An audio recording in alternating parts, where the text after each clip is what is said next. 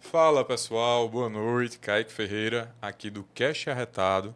Estamos aqui hoje inaugurando um quadro novo, onde todas as segundas, às 19 horas, eu vou estar trazendo, conversando um pouquinho com os profissionais da área do desenvolvimento infantil.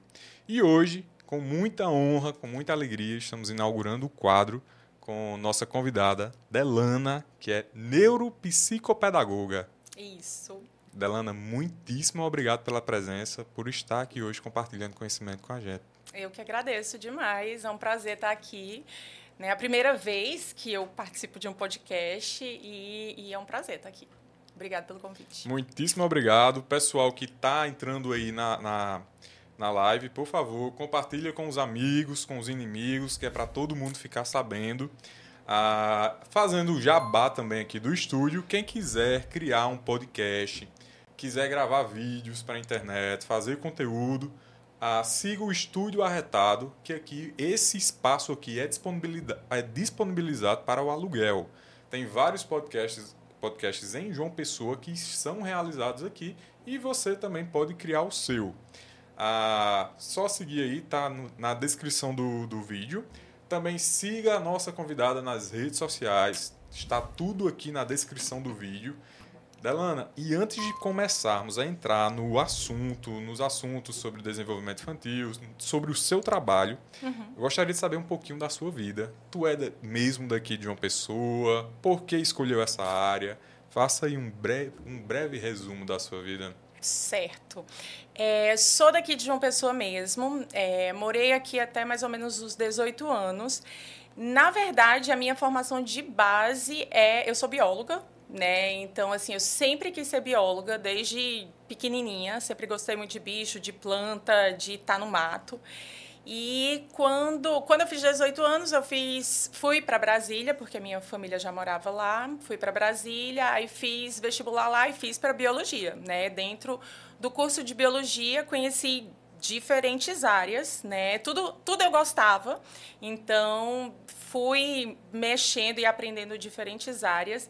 E aí, uma área depois da herpetologia, que é répteis e anfíbios, que é a minha paixão, é, eu conheci a área de neurociência e comportamento. Só que lá eu não trabalhava com humano, né? Trabalhava com grupos animais. Macaco, pequenos roedores, roedores maiores e tal.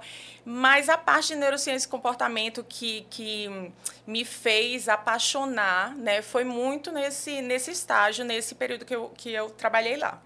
Logo quando eu me formei, fui trabalhar numa escola, terminei virando coordenadora dessa escola, logo depois que eu me formei também, e comecei a entrar nesse mundo da educação, que era uma área que eu nunca tinha me imaginado, né, na verdade. Eu fiz também a, a parte da licenciatura quando eu fiz biologia, mas foi só assim, ah, eu vou fazer porque só umas disciplinazinhas aqui, mas eu nunca tinha pensado em ir para a área de educação. E aí, quando eu comecei a trabalhar com escola, era uma escola de uma, de uma pedagogia diferente, de uma metodologia diferente, era uma escola construtivista. Então, eu, eu tive a oportunidade de conhecer várias coisas muito legais dentro da área de, de educação e comecei a fazer links com essa parte de, de neurociências e aprendizagem. E aí, quando eu voltei para aqui, para João Pessoa, voltei já tem uns. Eu sou meio ruim de data, né? Então, deve ter sido há uns 10 anos atrás, eu acho. E aí, quando eu voltei para João Pessoa, eu resolvi ir para a área de educação. Aí, eu fiz pedagogia e fiz as minhas especializações, que é, em neuropsicopedagogia, fiz a especialização em neurociências e a especialização em neuroaprendizagem. Então, eu, eu juntei né, a parte, o conhecimento da biologia, a parte da, da neurociências que estava lá na biologia, e na integração, né, porque muitas vezes eu, eu, eu consigo ver outras coisas dentro de desenvolvimento infantil que a biologia me trouxe muito e associa, associando com essa vivência dentro da pedagogia, dentro da educação. Já tinha alguém da sua família que trabalhava na área? Minha mãe terminou indo para a área de educação depois que eu trabalhei nessa escola, porque quando eu trabalhei nessa escola, eu que contratei minha mãe. então, é, ela começou a trabalhar, mas eu já estava na, na área né, de educação antes dela. Então, assim, só ela mesmo, ninguém mais da, da minha família nem era da área de educação, nem era da área de neurociências e muito menos de biologia. O que faz um neuropsicopedagogo? Então, isso, isso é uma coisa bem interessante porque a profissão de neuropsicopedagogo, ela é muito pouco divulgada, muito pouco vista, né?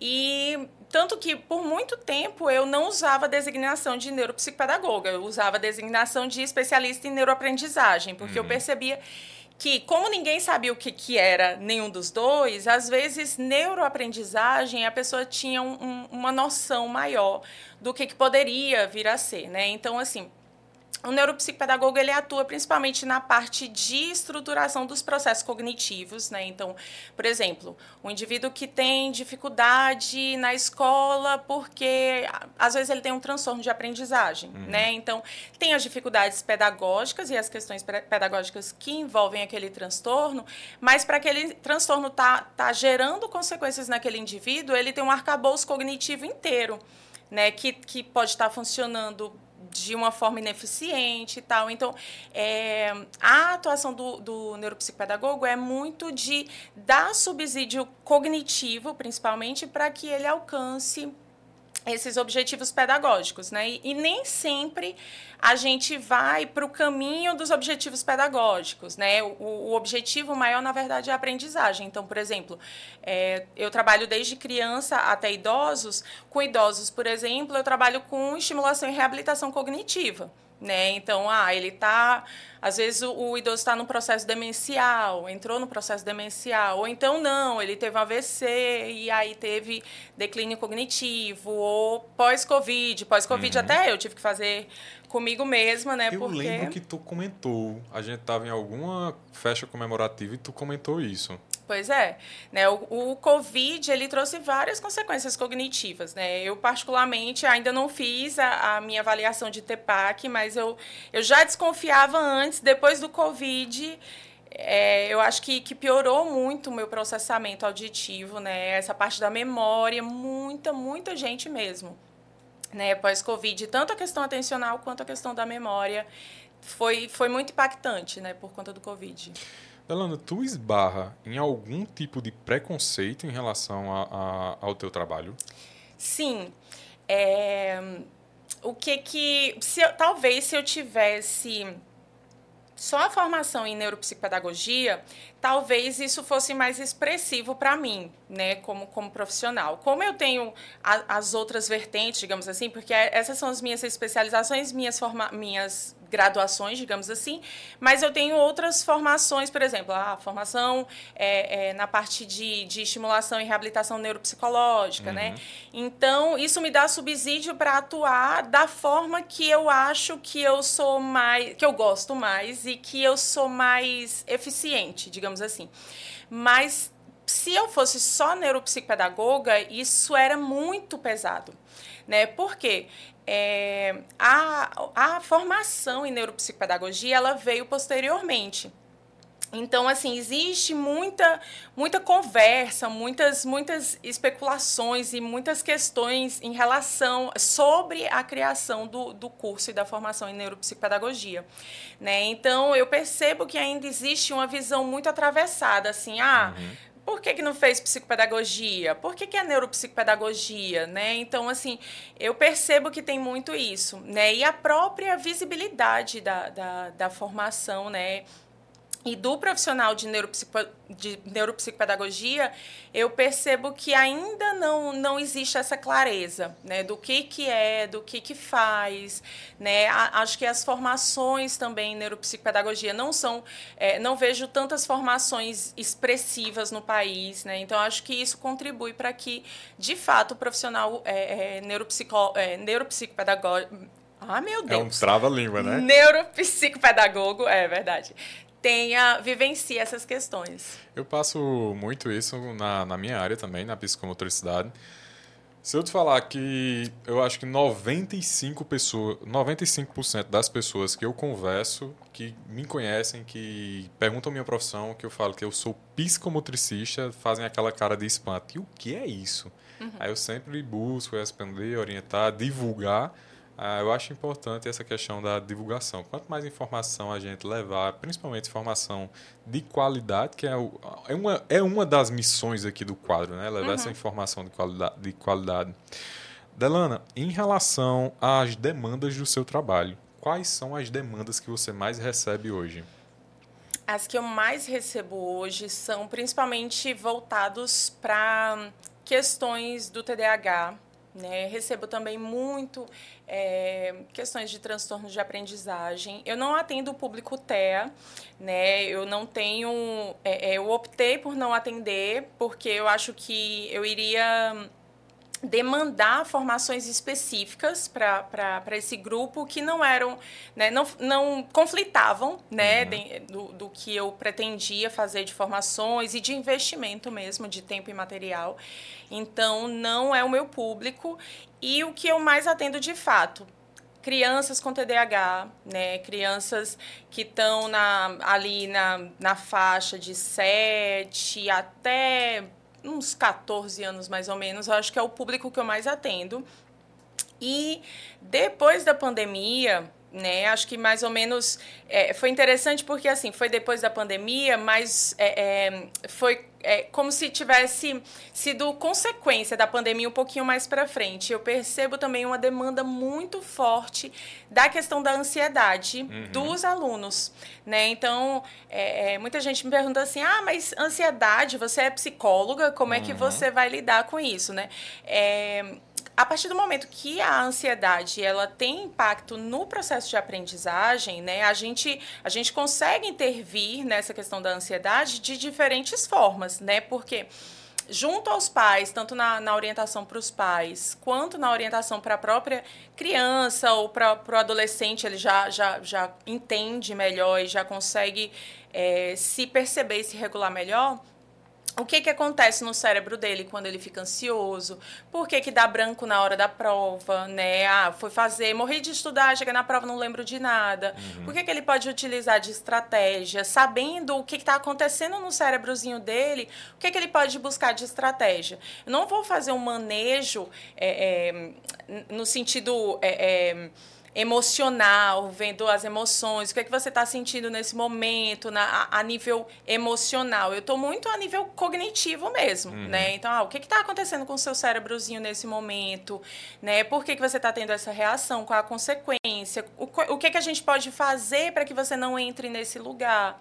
Né? Fazer esse link, às vezes, com o psiquiatra infantil, né, fazer o link com a, a psicóloga, o psicólogo que, que vai atender essa criança, né, então, ansiedade infantil também é uma demanda que tem crescido muito, né, tem a questão do TDAH e a comorbidade com a ansiedade, mas muitas vezes a ansiedade sozinha, ela já faz um verão grande no, no, no esquenta da, da parte da aprendizagem. Sem dúvida, eu fui uma criança muito ansiosa, eu sei o quanto as dificuldades que é ter ansiedade.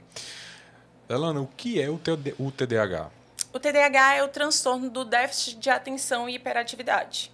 Né? É um transtorno neurobiológico que hoje a gente já vê nos estudos é, alterações na estrutura, mas é sobretudo uma, uma é, é, uma demonstração de alterações bioquímicas, químicas mesmo no cérebro, né? principalmente de neurotransmissores. Então, o indivíduo com TDAH, que na verdade a gente tem, não existe um padrãozinho assim que a gente vê do indivíduo com TDAH, né? Na verdade é, é uma escala maior, assim como a gente vê no autismo aquele aquele espectro, uhum. né? A gente também vê no TDAH um espectro grande, né? uma diferença de, de, de comportamentos e, e de, de Então, o TDAH ele tem, a gente tem a, a, o predominantemente desatento, o predominantemente hiperativo e aquele combinado que é desatento e hiperativo.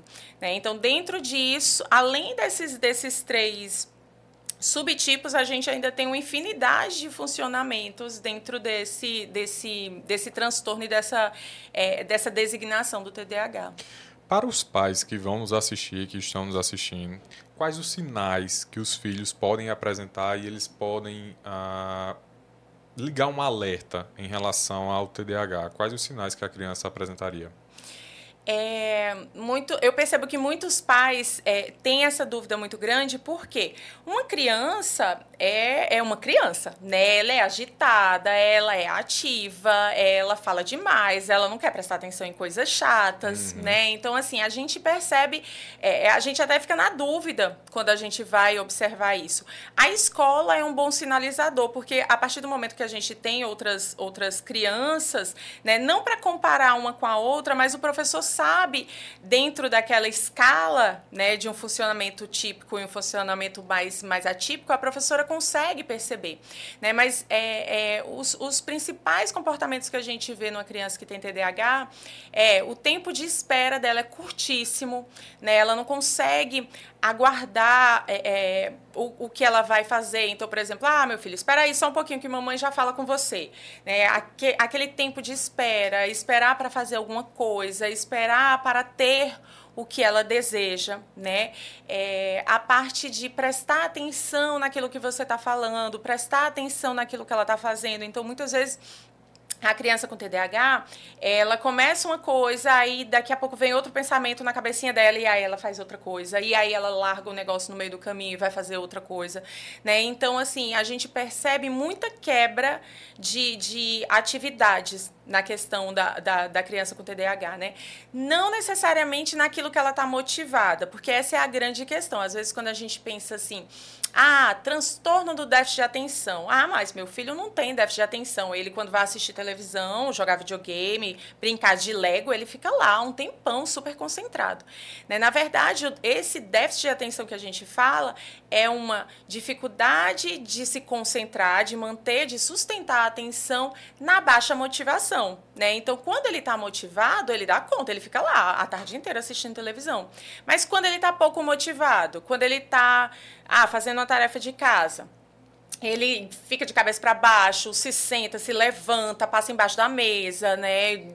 Come o lápis, joga o lápis. Então, assim, essa, é, essa inquietude, né, é muito maior do que o que a gente vê nas crianças, é um sinal que a gente pode ligar esse alertazinho para que a gente possa observar tem, como tem essas, essas duas questões, né, essas três, na verdade, esses três pontos de é, predominantemente desatento, hiperativo. O hiperativo a gente vê é, é, muito mais, mais fácil, digamos assim, de perceber, porque é aquela criança bem atentada, uhum. né? Ela bem inquieta, não consegue ficar sentada, né? Não consegue fazer uma atividade. Ok, ela, as crianças são espoletas, mas ela é muito mais. Esse menino né? não foi batizado. Exatamente, né? Então é aquela criança que é muito mais, você percebe. Às vezes não tem medo do perigo, tá lá fazendo um negócio, faz, esse menino não tem medo não, né? Então assim, é, termina que quando é criança a gente percebe mais o hiperativo. A criança que é predominantemente desatenta, a gente percebe muito mais quando ela entra na escola, hum. né? Porque aí no ensino sistematizado, onde ela precisa estruturar os pensamentozinhos dela, aí a gente começa a perceber. Então, a criança predominantemente desatenta, muitas vezes ela passa desapercebido por muito tempo até chegar, principalmente na fase de alfabetização, que já é uma fase mais trabalhosazinha para o cérebro, né? E aí ela precisa é, recrutar todas as funções executivas dela, né? Que são é, a, as nossas habilidades de resolução de problema, para que ela dê conta de se alfabetizar. E aí as funções executivas dela ainda estão imaturas por conta do TDAH. E aí a gente começa a perceber essa, essa criança mais desatenta. Entendi. O indivíduo que tem TDAH, ele nasce com TDAH?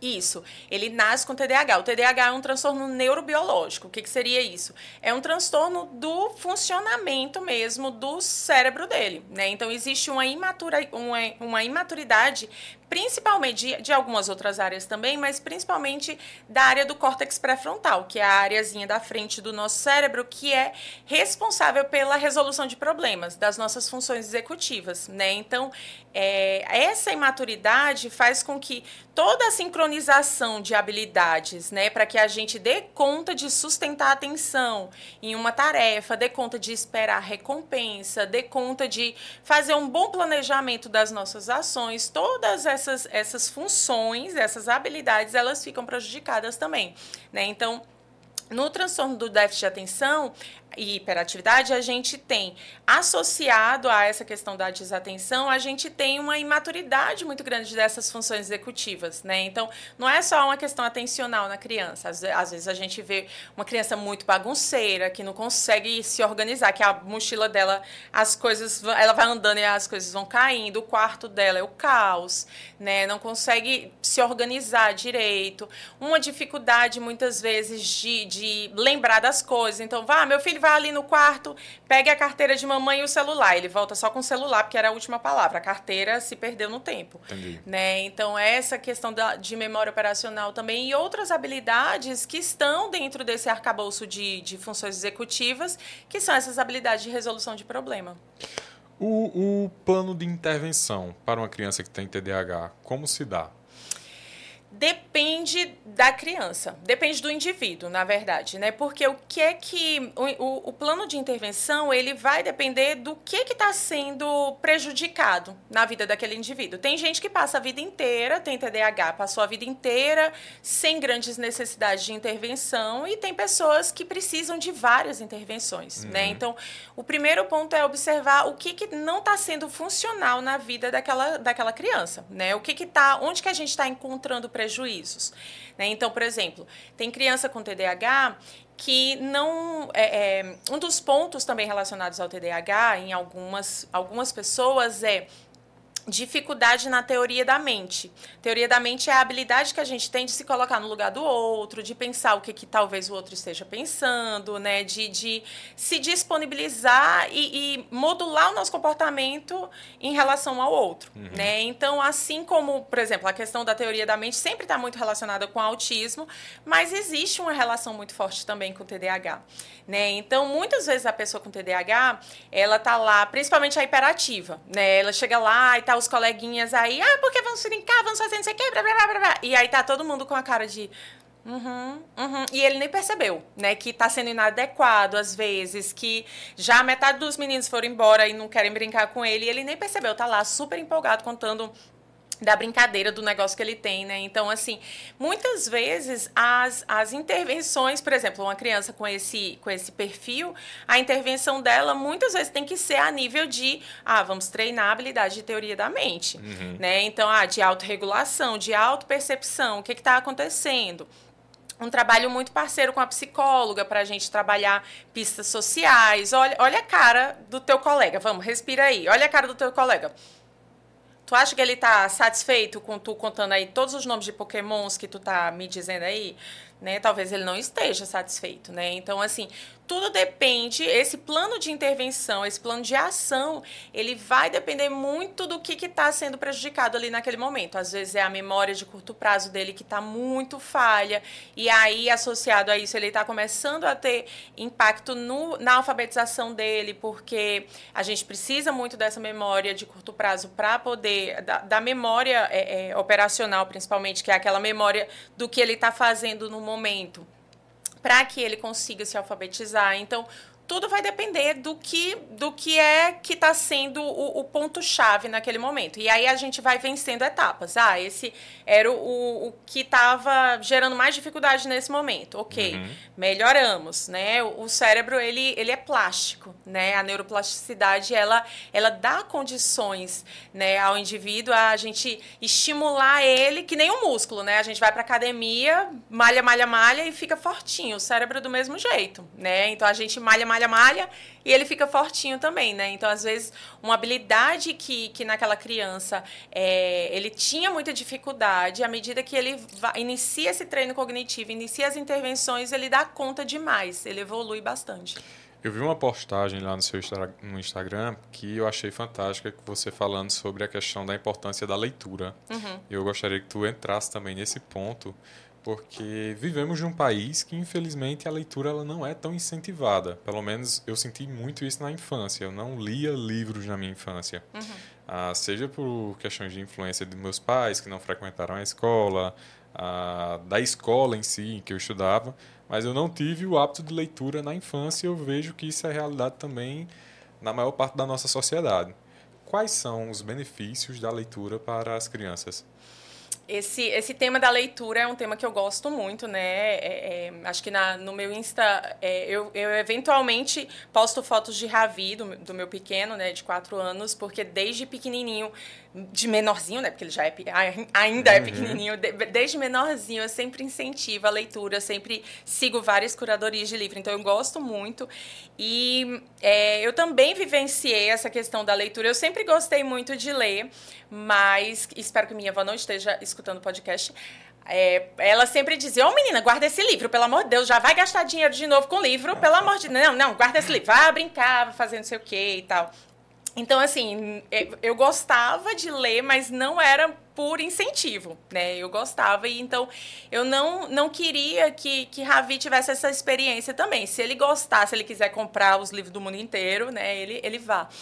E ao longo da, da minha caminhada, tanto eu percebi comigo, né, pessoalmente, o meu desenvolvimento ao longo das leituras, o, a, a, como isso aumentou a minha visão de mundo, a minha criatividade. Eu sempre fui muito criativa e eu, e eu trago isso muito associado à, leitura, assim, de, de, imaginar diferentes contextos, de fazer diferentes é, é, associações como na parte de, de, de, desse processo de aprendizagem mesmo, né, de leitura escrita. Na verdade, a parte de leitura escrita é o mínimo que a gente que a gente que, que, traz nesse desenvolvimento do indivíduo dentro da leitura, né? A leitura ela é, é um dos processos de estimulação cognitiva, digamos assim, mais ricos que tem, né? Porque quando a criança, por exemplo, a criança que está iniciando nesse processo de leitura, quando ela lê ela ela está recrutando todas as vias de, de leitura dela. Então, ela está recrutando a memória ali de curto prazo, porque ela tem que lembrar do que, é que ela leu na página anterior para fazer o link. Ela tem que imaginar aquele cenário para poder é, é, entender como que, que os personagens estão tão se, se relacionando ali.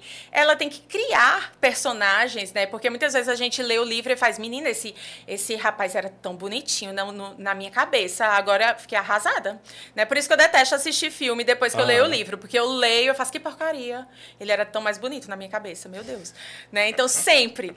É, por exemplo, eu li A Casa das Sete Mulheres, e aí na Casa das Sete Mulheres tem muito mais gente na, ah. no, no, no livro, né? Aí quando eu fui assistir, eu. Então, gente, cadê as pessoas? Meu Deus, ele era tão lindo no meu, no meu livro e agora essa coisa horrorosa, meu Deus.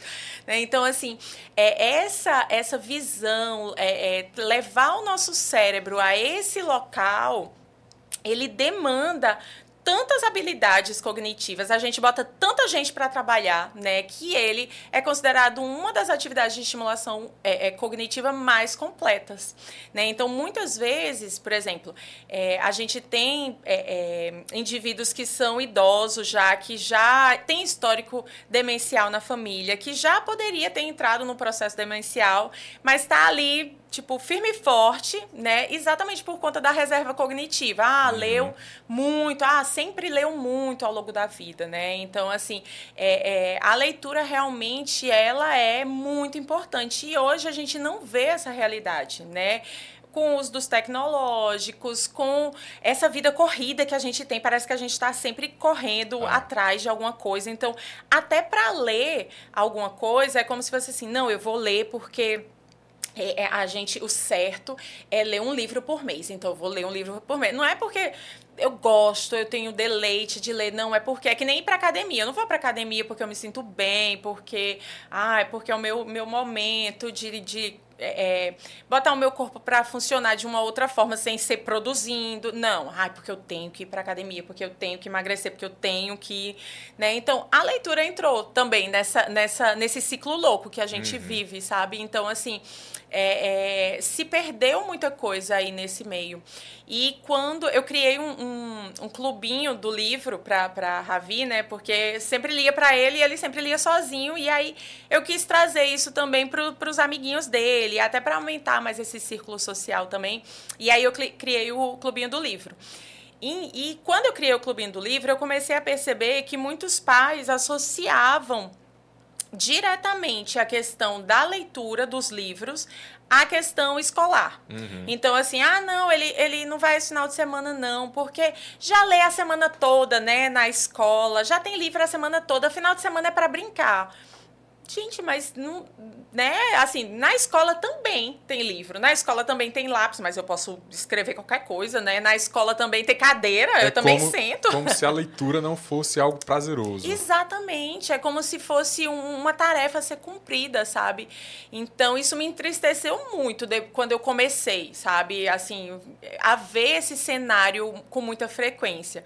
É, mas é, acho que, que foi. É, também é, é muito recompensador quando a gente vai, quando a gente faz, quando as crianças ficam com aquela carinha, porque é, é, é, é de crianças pequenas, uhum. né? O, uhum. o, grupo é para crianças de 2 a 5 anos, então eles não sabem ler. Então eles ficam lá super atentos. Você conseguir uma história de, de 15 minutos, deixar uma criança atenta, o tanto que aquele cérebro está sendo estimulado para se manter atento por 15 minutos em uma criança de 2, 3 anos. É surreal, assim, de, de desenvolvimento que você alcança. Hoje eu sou apaixonado por livros, eu leio muito. Inclusive, quando tu falou da, da imaginação, eu estou lendo um livro agora de Viola, Viola Davis. E eu já assisti uma série com ela há pouco, pouco tempo. Interessante que ao ler o livro é como se eu. É, é como não, eu estou ouvindo a voz dela. Uhum. Não é mais a voz do meu pensamento, é a voz dela agora a, a, durante a leitura. Eu sou apaixonado por livros, quero muito incentivar os meus futuros filhos à, leitura, mas sempre nesse, nesse direcionamento de ser uma leitura prazerosa. Uhum. É até uma dica que eu dou aos pais que eu convivo que iniciam a leitura dos filhos com leituras simples, histórias, contos de fada, Harry Potter, livros que vão trazer o prazer da leitura. Uhum. Você não vai dar um livro de, de de, sei lá, filosofia para uma criança. E é uma evolução, assim, né? Então, por exemplo, ah, quando eu comecei a ler livros para Ravi, eram aqueles livros bem bestinhas, aquelas coisinhas. Ah, o que é isso? O urso tem aqui dentro. Ah, faixa. Agora, como ele já está há, há um tempo nessa caminhada, eu já consigo ler livro de poesia para ele e ele fica lá, né? Mas é porque a gente tem uma vivência. Você pegar uma criança que nunca leu um, um livro para ela e ler um é. livro de poesia, às vezes ela não não, não, não junta lé com cré, né? E não vai fazer sentido para ela. Então pode ser que ela não dê conta. Delano, um ponto que eu vou falar agora né, em relação ao, ao, avanço tecnológico, mas eu ainda faço uma ligação dessa questão com a leitura. A, a gente vive nessa vida tão, tão corrida, tudo é tão acelerado, as informações elas são a gente é bombardeado de tanta informação por dia, de forma tão rápida, que quando eu pego um livro para ler é como se desse uma, uma brecada, assim, dá um freio, sabe? Uhum. Na, na, vida, eu sinto como se desse uma pausa. Aí aquele é o meu, meu momento de, digamos, andar de forma natural e na velocidade normal. Aí, pronto, termina a leitura, é como se já voltasse tudo de novo, aquela, aquela, a, tudo acelerado. Uhum. E aí eu já faço a, a, o link para a pergunta: tu acha que o avanço tecnológico ah, tem prejudicado no aprendizado? Sem dúvida, porque o que, que acontece? Quando a, a, as tecnologias, os tecnológicos, né, seja televisão, tablet, celular, o que for, é, tudo que é desenvolvido né, a, para as telas, ele tem como objetivo prender o espectador. Né? Então, assim, ele vai te dando, é, é, te dando incentivo o tempo inteiro a permanecer ali, porque o objetivo dele é prender o espectador. E aí ele atua exatamente numa área do nosso cérebro que, que se chama circuito da recompensa. Né? A gente tem um, um funcionamento no nosso cérebro, que é esse circuito da recompensa, que tudo que a gente vai fazer, a gente precisa se manter motivado por conta de alguma recompensa que vai ter lá na frente. Então, Ah, eu vou fazer uma coisa chata. Ah, eu tenho que fazer, eu não gosto de fazer relatório. Tá, mas eu tenho que fazer porque lá na frente a minha recompensa é dar alta para o meu paciente, ou então conseguir a intervenção dele junto à escola. Então, minha recompensa está lá na frente. Não, tô, não estou tão motivado no processo, mas a motivação de vislumbrar lá na frente me deu força para manter nessa circuitaria. Né? E aí, o que, que acontece? A partir do momento que eu faço muito uso de telas, esse meu circuito da recompensa ele vai diminuindo. Então, eu não dou conta de esperar muito uhum. a recompensa recompensa. Eu preciso daquela motivação e daquela recompensa naquele momento, né? Assim como eu estou sendo treinado, assim como a neuroplasticidade vem para o bem, digamos assim, né? É, ela também traz esse. É, ela também é estimulada nesse sentido. Então, o meu cérebro fica como se fosse viciado mesmo a ter essa, esse prazer, essa satisfação e essa motivação a todo momento. Então, quando eu vou, é que nem a criança. Ah, a criança assiste televisão o dia inteiro. E aí, ah, não, vou desligar a televisão, você vai brincar com seus brinquedos. Aí ele desliga a televisão e vai brincar. Ele não consegue brincar porque ele não consegue. Para você brincar, por exemplo, ah, uma menina que está brincando de boneca. Ela, para ela brincar de boneca e ela receber a motivação, ela vai ter que arrumar a casinha, botar os negócios tudinho na cozinha, vestir a roupinha da boneca, arrumar ela, dar um nome para a boneca, fazer. Enquanto isso, pode ser que não esteja tão legal a brincadeira, uhum. né? Ela tem uma fase de preparação. E ela não vai ter saco. Ah, vou arrumar essa casinha, depois vou ter que desarrumar essa casinha, não quero mais não. Desistiu. É diferente você ligar a televisão. Ah, pronto, já tem aquela coisa. Um milhão né? de estímulos. Exatamente. E aí o livro, o que que acontece? Você vê, por exemplo, a gente vê muitas vezes a criança abre o livro e faz, ah, mas não tem nenhuma figura. Porque ela tá na, já naquele funcionamento de busca de estímulo o tempo inteiro. Né? E muitas vezes a, a gente não é falando só da criança, mas nós adultos temos diminuído muito a nossa, a nossa leitura, porque a gente também não tem dado conta muitas vezes de ler. A gente abre o livro e faz, não, eu vou ler. Aí a gente lê uma página, o, nível de tédio que a gente começa a sentir, o desconforto daquele tédio, ele é mobilizador. A gente lê um, uma página e vai procurar uma coisa na geladeira uhum. e vai olhar as mensagens no WhatsApp, né? Porque o nível de desconforto ele é muito grande. Sabe o que estava acontecendo comigo? A gente que, que faz muitos cursos online. Uhum. Eu estava fazendo, assistindo os cursos em velocidade 2x. E eu peguei um curso onde não tinha essa opção de velocidade 2x. Uhum. E eu me senti extremamente entediado vendo o vídeo em velocidade normal. Uhum. Aí acendeu a luz de alerta. Disse, eita, e aí? Se um dia eu voltar para a sala de aula, como uhum. é que vai uhum. ser? Eu não vou ter atenção para assistir uma aula se ela for velocidade normal. É.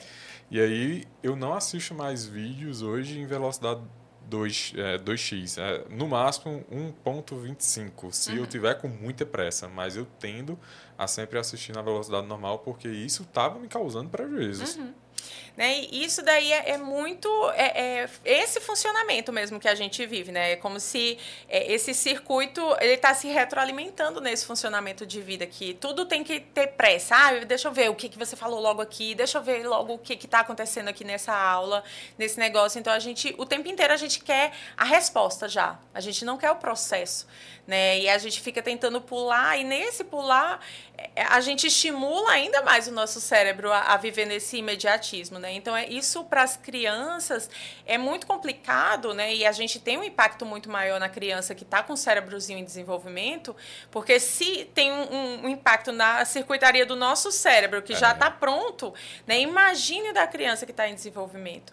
Né? E aí, o que, que acontece? No processo de aprendizagem, é, tudo está sendo construído, né, naquela cabecinha. E aí, como que você vai dar conta de vivenciar o processo de aprendizagem? Porque é um processo, não é um resultado.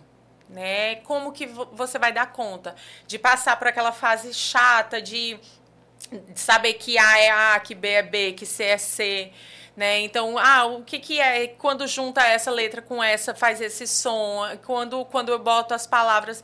É um, é um processo que é trabalhoso e é um processo, né? Que nem sempre você começa lendo aquela leitura bem silabada, bem robotizada, e chega no final da frase e não sabe nem o que é que você leu para chegar lá na frente e ter uma leitura mais fluida e ler e saber o que é que você leu, né? Então é trabalhoso. Eu vejo o uso excessivo de telas ah, em, em, prejudicando todas as áreas da vida do indivíduo. Uhum. É claro, prejudicando o aprendizado, que é uma das bases, prejudica todo o resto. Mas até as, as relações familiares, sociais. Uhum. Tipo, a criança começa a chorar, alguma coisa do tipo, o pai já vai lá e dá o celular para a criança. Não? Imediatamente a criança fica entretida ali, assistindo aquele vídeo. E aí a relação familiar, aquela a, a, a troca em si mesmo. Uhum. Ah, nessa, que, nessa questão do aprendizado, ah, as crianças com uso excessivo de tela, elas têm algum, digamos, alguns. Não, a palavra não seria sintoma, mas ela demonstra alguma coisa que. algum comportamento que já está em excesso o uso da tela? É, ela demonstra impaciência né? Então é muito comum. É por isso que hoje em dia é, a gente percebe, a gente precisa de um olhar muito sensível quando a gente vai investigar a questão do TDAH numa criança, porque o excesso do uso de telas traz características muito semelhantes Entendi. ao TDAH. Entendi. Né? Então, ah, essa impaciência não, não tem.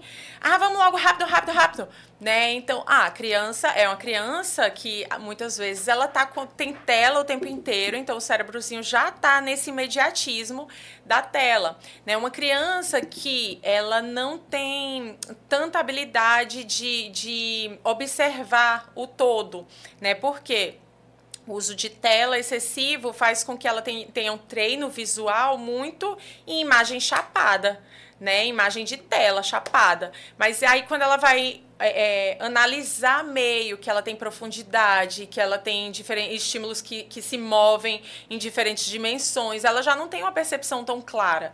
Né? Ah, vai procurar ali não sei o que em cima da mesa. A, a criança, às vezes, não tem essa, essa, essa, é, é esse screening é, de, de fazer essa, essa é, é, observação e análise para uma percepção mais, mais clara, né? Então a gente já vê isso nas crianças é, é, com tempo de tela excessivo, né? Humor, oscilação de humor também, né? Porque é, a questão da, da motivação, né? Então, a, por exemplo, as alterações de neurotransmissores também estão relacionados ao humor.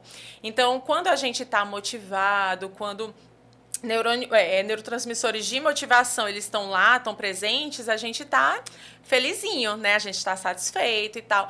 Mas e aí, quando a gente tem uma baixa dessa motivação, desses neurotransmissores, a gente geralmente não fica sorrindo à toa quando a gente não está satisfeito num local, né? A gente começa a dar uma, uma queda. Então, quando a criança ela não está acostumada, digamos assim, a, a vivenciar essas baixas né, de motivação, ela começa a ficar mais mal-humorada, né, mais, mais alterada, ah, ela fica mais ríspida, mais agressiva muitas vezes. Então a gente observa essas características muitas vezes na criança que faz uso excessivo de tela. Né? Por isso também que quando a gente vai fazer essa avaliação do TDAH, é um dos primeiros pontos que a gente, quando a criança chega, faz como que é o uso de tela dessa criança. Uhum. Quanto tempo por dia ela utiliza a tela, né, para saber exatamente como que funciona essa dinâmica, porque aí a gente só consegue identificar alguma coisa depois que a gente tira, faz uma higiene dessa, desses hábitos. Entendi. Ah, como se dá esse, esse, esse, essa intervenção de retirar o excesso de tela? Seria de forma planejada? Como, como funciona isso? Uhum. É, é, é difícil. Eu, inclusive, estava falando sobre isso no, no, no meus, nos meus stories hoje, né? É, eu coloquei uma caixinha para os pais exatamente para que eles pudessem falar o que, que eles percebiam de, de maiores dificuldades.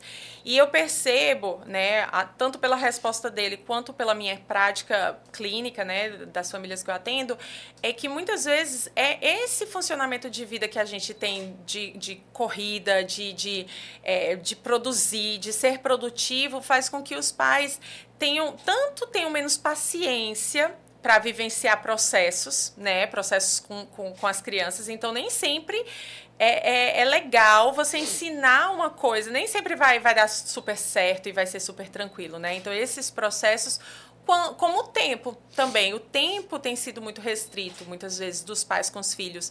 Então, assim, a grande maioria é porque, ah, porque ele demora muito para comer, hum. né? Então eu boto a tela porque ele come mais rápido. Ah, é porque é, ele demora muito para se vestir, então bota a tela para ele se vestir mais rápido. Ah, é porque a gente foi para um restaurante e aí ele fica dando trabalho, dando birra. Então, o processo de, de mudar isso né, termina sendo, sendo um processo que a gente não consegue só buscando estratégias para a criança, porque ela não, é, não é a fonte, na verdade. Né? Então, a gente tem que mexer com a estrutura inteira. Uhum. Né? A partir do momento que a gente pensa assim, ah, não, vamos buscar uma estratégia, por exemplo, é, para sair de casa com a criança e não dar o celular para ela no restaurante. O que, que a gente vai usar de estratégia? Ah, vamos pegar uma mochilinha e a gente vai botar vários brinquedos coisa para desenhar, coisa para pintar, né? Diferentes cenários e, e é, possibilidades de, de, brincadeiras e de brinquedos para aquela criança. Certo, vai, ela vai, não vai dar tela, você vai segurar para não dar tela. E quando ela começar a ficar entediada, você vai ter que se voltar para ela, porque não é só dar a mochila e, e acabou-se. Né? Uhum. Né? Você vai ter que interagir com ela, você vai ter que manejar, mediar. Então, é um processo que não é só sobre a criança é sobre a família inteira. Ah, no final de semana, às vezes a gente vem cansado, trabalhou a semana inteira, e aí no final de semana ele fica lá o dia inteiro, né? Então, a gente vai ter que mudar a estrutura. Não tem como dizer assim, ah, vamos tirar 100% da tela se não existe uma disponibilidade de substituição, né? E nem a gente vai conseguir essa transição 100%. Ah, do nada a criança tem um uso excessivo de telas e do nada a gente vai, não, zero telas agora né? Ah, a criança sempre comeu com tela e ah, zero telas agora. A gente precisa de uma transição, porque do mesmo jeito que o cérebrozinho dela se acostumou com aquele formato, ele vai ter que ser estimulado a sair desse formato também, né? Porque a chance de dar errado se essa criança, se você tirar a tela de uma vez, é muito grande, né? Dela ter um ataque de birra, uhum. né? Dela bater de do caos se, se, instaurar é muito grande. A gente vê vídeos na internet, inclusive, dessas situações. Uhum. Ah, tem um vídeo que circulou, viralizou, né? De uma criança num voo, ela teve que ser contida porque entrou numa crise de birra porque a mãe tirou o celular. Uhum. Ah, eu vi outro vídeo interessante também, que era a criança dormindo e mexendo no uhum. celular. Não sei se você chegou já vi, a ver. Esse, já vi é algo assim que, realmente está afetando a nossa sociedade e eu acho que os prejuízos a gente vai ver assim de forma mais evidente daqui a alguns anos. É. Eu acho que daqui a alguns anos teremos um prejuízo gigante com esse uso excessivo de telas. Ah, Delana, eu sei que você faz um trabalho massa em relação à orientação com pais. Faça um jabá agora do seu trabalho. Como é isso? Como funciona? Como os pais podem chegar até você?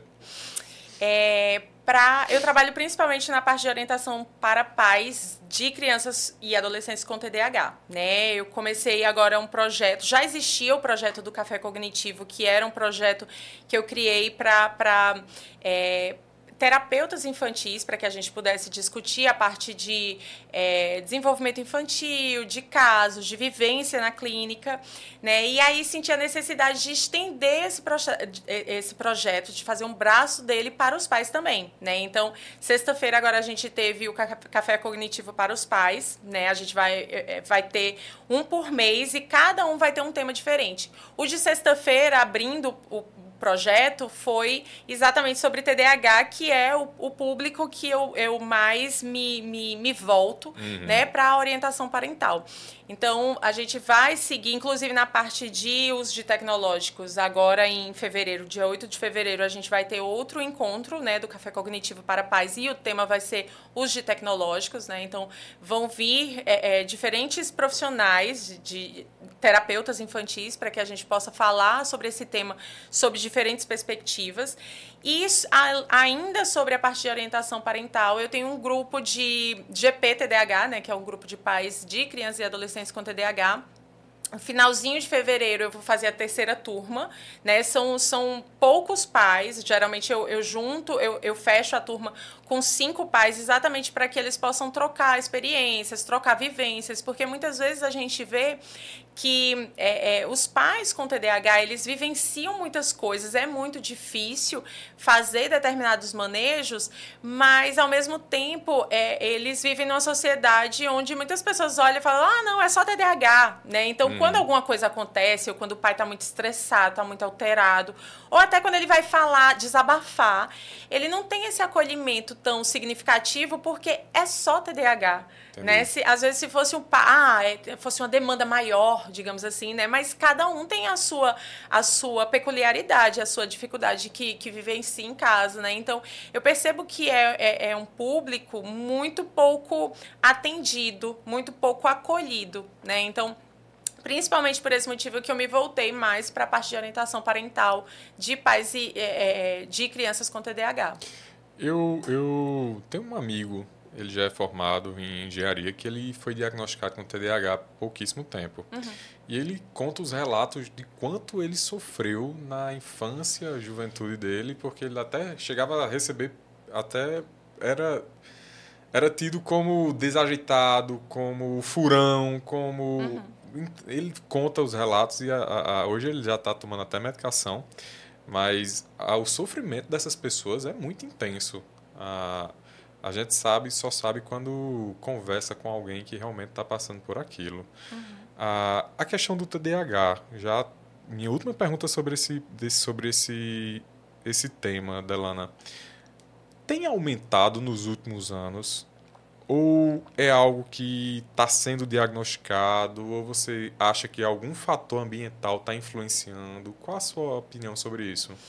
É, os estudos sobre o TDAH aumentaram muito, né? Então, isso é, é, um, é um ponto muito importante. Então, hoje a gente já tem um discernimento de, de questões que antes a gente tinha como, ah, ele é preguiçoso, ele é irresponsável, ele é isso, aquilo, aquilo outro. A gente já tem um, um olhar mais sensível para fazer uma triagem do que está acontecendo com aquela criança, né? Então, uhum. Então, muitas vezes, essa realidade, por exemplo, do teu amigo, é a realidade do meu esposo. Meu esposo é TDAH, né? E ele teve um, um caminho de insucessos na, na parte escolar, acadêmica, muito grande, passou por várias questões e tal. E a gente vê isso muitas vezes. É, é muito comum hoje a gente ver adultos que agora, depois de, de grandes, de adultos, né, já é, buscando é, fazer avaliação, buscando é, é, o psiquiatra para poder investigar essas questões, exatamente por conta de todo esse histórico que viveram, né, escutaram a vida inteira que era preguiçoso, que não gostava de estudar e tal. E, e, hoje eles, eles recebem esse diagnóstico, né? Então eu percebo que é um aumento, sim, do estudo a respeito desse tema. E, ao mesmo tempo, é, as questões relacionadas ao aumento do tecno, dos tecnológicos, a gente vê não que o aumento dos tecnológicos vá gerar uhum. né, crianças com TDAH, mas o aumento dos tecnológicos aumenta é, a incidência de comportamentos muito parecidos a, a, ao de TDAH. Né? Então a gente termina vendo isso muito comum. Então é, termina que muitas vezes fica até banalizado, né? Então a, às vezes a gente vê uma criança muito agitada, faz, ah, esse menino é TDAH, Também. né? E, e esse olhar, né? Ele não pode ser banalizado porque talvez a gente tenha um problema, digamos assim, ocorrendo ali. Às vezes nem é TDAH, às vezes é uso excessivo de telas, às vezes é uma ansiedade muito grande, né? Então, eu acho que a gente precisa olhar mais, ter esse olhar mais sensível hoje, né? Porque a gente vê, sim, é muito comum, a gente vê, ah, tem, tem vários, por exemplo, a gente vai na escola e tem cinco crianças numa, numa turma com TDAH, né? Então, esse olhar para avaliação, eu acho que é, hoje termina a gente tem muito mais estudo sobre isso, mas a gente precisa também desse olhar mais sensível porque a gente tem esses outros cenários também. Entendi. Ah, em relação à aprendizagem, quais as dicas que você pode dar para o pessoal que vai nos assistir em relação a como eles podem ah, intervir, influenciar, melhorar a aprendizagem dos filhos, pacientes, enfim? Eu acho que falando de, de das crianças, né, é, eu acho que o principal ponto é desvincular essa questão de, de desempenho né? Fica como se a criança ela, ela é boa é, se ela tem um bom desempenho. Então, uhum. isso eu percebo muito, né, de muitas famílias. E aí a criança começa a desenvolver. Quando ela tem dificuldade, ela começa em, em alguma coisa, né, na, na, no processo de aprendizagem, ela começa a desenvolver a resistência de tipo, ah, se eu não sou bom, então eu também não quero mais saber disso, uhum. né? Então, desvincular. Essa questão da, da inteligência da criança ser, ser boa o suficiente em relação ao rendimento, se a nota dela foi boa, se não foi, né? Isso é muito difícil, porque a gente vive numa realidade educacional onde é o desempenho que, que mede né, a capacidade intelectual, digamos assim, da, da, da, criança, do adolescente. Mas os pais ainda conseguem fazer essa parte em casa. Se na escola ela vivencia, ela termina vivenciando essa realidade de é, a nota que, que, que traz, que mostra o quanto que ela é boa, os pais conseguem em casa mostrar outros, outras, outros olhares para essa criança, né? No que ela também é boa, no que ela consegue fazer, no que, que ela.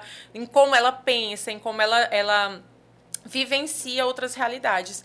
E trazer para a criança outros estímulos, né? A gente não ficar só nessa questão de escolar, porque uhum. tudo que a gente vivencia na escola é, nem tudo que a gente vivencia na escola, aliás, a gente vai utilizar na nossa vida adulta, né? Eu, graças a Deus, nunca utilizei trigonometria, né? Não aquela parte mais, né? Então, a parte, tem umas partes de, de física que eu também, graças a Deus, também não utilizei, né? Então, tem muita coisa na época da escola que a gente não utiliza na, na nossa vida adulta, né? Mas aquilo que a gente é, foi estimulado e que a gente vivenciou, que a gente experienciou na nossa vida escolar de relações sociais, sociais, de aprendizagem e autonomia, né, de aprender, de vivenciar coisas, por exemplo, ah, com seus pais de ir no supermercado, de aprender até a, a parte de, de, lidar com dinheiro às vezes, como que foi, como que foi essa vivência, né? Então, é, é eu acho que isso está se perdendo também porque muitos pais terminam ficando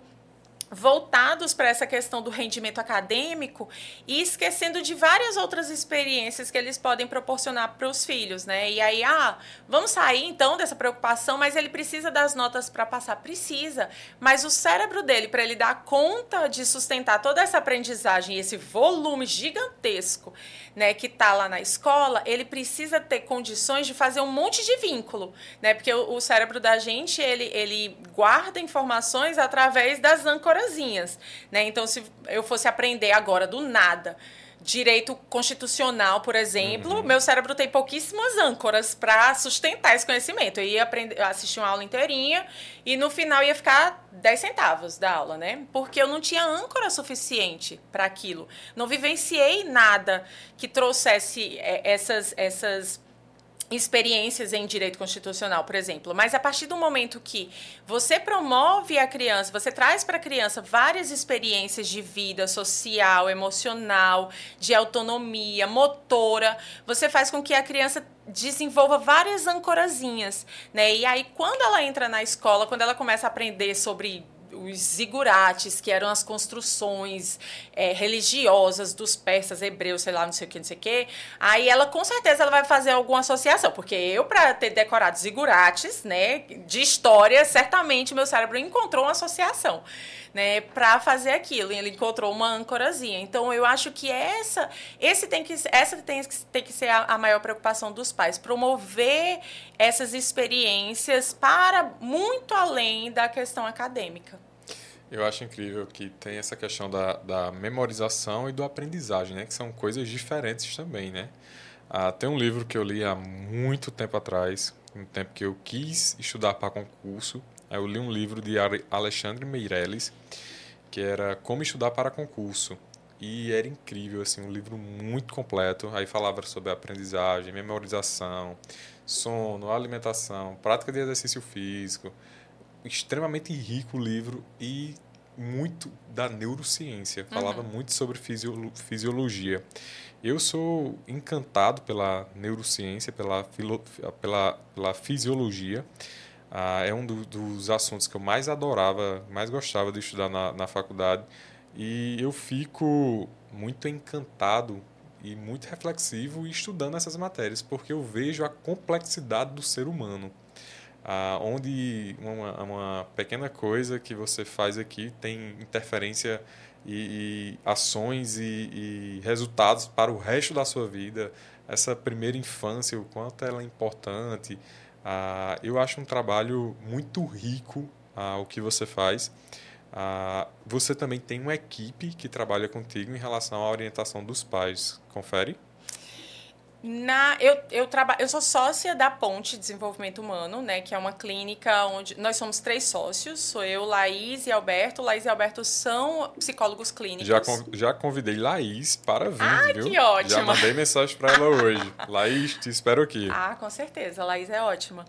E aí, eles me dão suporte nessa parte de orientação parental também. A gente faz muita coisa juntos, né? Lá, lá na clínica eu sou neuropsicopedagoga e os meninos Laís e Alberto são psicólogos clínicos, né? Então, muitas vezes a gente tá, na verdade, a grande parte dos, dos casos nossos, mesmo quando, quando não atendemos o, o mesmo profissional, mas a grande maioria dos, da, dos nossos processos, né, na, na clínica, a gente discute nas nossas reuniões, porque eu acho que a construção do olhar em equipe multiprofissional, ela é de uma riqueza gigantesca, né? Eu acho que esse, esse foi um dos maiores motivos que me mobilizou a, a criar o Café Cognitivo, né? Exatamente essa necessidade de olhar, é, é, de ter essa visão integrada. Eu acho que isso eu herdei muito da biologia, né? Então, todas as vezes que, que eu vou olhar para o indivíduo, eu não consigo ver só a questão da leitura dele, da escrita dele, eu tento observar a postura dele, o que, é que ele está vivenciando em casa, qual a emoção que ele tem naquele momento, como é que está a questão auditiva, como é que está o olhinho dele, né? Será que o olhinho dele, a pupila dele está dilatada, se não está, se ele está ali, se ele está lá uhum. longe, né? Então, assim, eu, eu tenho muito, muito prazer em, em, em trabalhar com essa, essa visão integrada do, do indivíduo, né? E, e, trabalhar em equipe é, é, é uma coisa muito importante para mim. Então, lá na clínica, nós eventualmente, né, trocamos figurinhas, né? Então, nos, nos nossos projetos, a gente sempre está junto e misturado. Tem uma, uma dinâmica que eu fiz durante a especialização em psicomotricidade que eu acho ela fantástica. Dividiram a sala em dois grupos. Um grupo, a professora disse: Olha, desenhe uma criança. Pegue uma, uma, uma folha e uma caneta. E o grupo em si, reunido, desenhe uma criança. Grupo B aqui, peguem uma folha e cada um desenhe uma parte da criança. E depois vocês juntam para ver como é que vai ficar esse desenho. Uhum. E aí, quando o grupo reunido apresentou o desenho, a criança estava simétrica, bonitinha. O grupo B, quando apresentou o desenho, a perna estava uma grande, outra pequena, um, uma, um braço com mão, o outro sem mão, um olho grande, o outro pequeno, toda assimétrica. E aí ela fez justamente essa reflexão. Vejam a importância do trabalho em equipe para um plano de intervenção, para qualquer coisa na uhum. vida. Vejam como como no simples, numa simples dinâmica você consegue uh, identificar e ver como o trabalho flui de forma tão, tão mais harmônica. Uhum. Eu acho muito massa essa questão do trabalho em equipe. Delana, para finalizar, para a gente finalizar, gostaria que você falasse novamente o Instagram, o seu Instagram, que os pais podem seguir, que os profissionais podem seguir, que eu vejo que você coloca muita informação lá. E a pergunta que eu faço, que vai ser para todos os convidados, é: essa, esse episódio, esse, essa live vai ficar gravada, eternizada. Não temos pretensão nenhuma de nunca tirar ela do ar. Qual a mensagem que você deixa? É, respondendo na ordem, o meu Instagram é aprendendo.sem.neura, né? Aprendendo sem neura. E eu penso que a mensagem que eu gostaria de dar é que a gente vivesse no tempo presente, né? Eu acho que a gente vive muito nessa correria e a gente não percebe, o no... não vivencia, na verdade, o tempo presente. A gente está correndo sempre atrás de, de algo, né? E aí, quando a gente chega nesse algo, a gente ainda continua correndo atrás de algo. Então, eu, eu penso que é, a partir do momento que a gente se volta para o presente, a gente consegue viver novas experiências, a gente consegue. É, ter mais relações, né? A gente consegue perceber mais, a gente consegue experimentar mesmo. E eu acho que é, é, essa, é, esse, essa busca por algo que está lá na frente termina prejudicando é, nossas relações com, com os nossos, com os nossos filhos, com os nossos pais, né? Porque é, é essa busca faz com que a gente de fato não viva, né? A gente está tentando dar conta de algo que nem que, que, a gente nem sabe o que, que é. Né? Então eu acho que é, é, a principal mensagem, né? Que a gente consiga vivenciar esse presente e trazer muitas experiências gostosas para esse presente. O, o nosso cérebro com certeza agradece. Amém. Belana, muitíssimo obrigado pela presença. Sinta-se convidada para participar de outros episódios, por favor. Ah, desde já, ah, já deixo aqui o convite. Volte sempre quando quiser também. Ah, se precisar de gravação de algum projeto, venha para cá, tá? Ah, com certeza. Não, não se acanhe, como diz o, o Quando o... o... Café Cognitivo chegar na, na... É um dos projetos, né? Outro braço do Café Cognitivo como podcast. Então, quando ele chegar aí, a gente com certeza vem aqui. Perfeito. ah, o pessoal que passou por aqui, muitíssimo obrigado. Novamente eu deixo essa mensagem, compartilhe com todo mundo, compartilha com os amigos, com os inimigos, e aí todo mundo fica sabendo. Ah, lembrando que toda segunda-feira, às 19 horas, eu vou estar aqui com um convidado falando sobre desenvolvimento infantil, falando sobre saúde. Então já deixa agendado aí, ah, deixa um alerta no seu celular para toda segunda-feira, às 19 horas. Muitíssimo obrigado à equipe, Vitor, tamo junto. E a gente se vê na próxima segunda. Delana, mais uma vez, obrigado. Obrigada.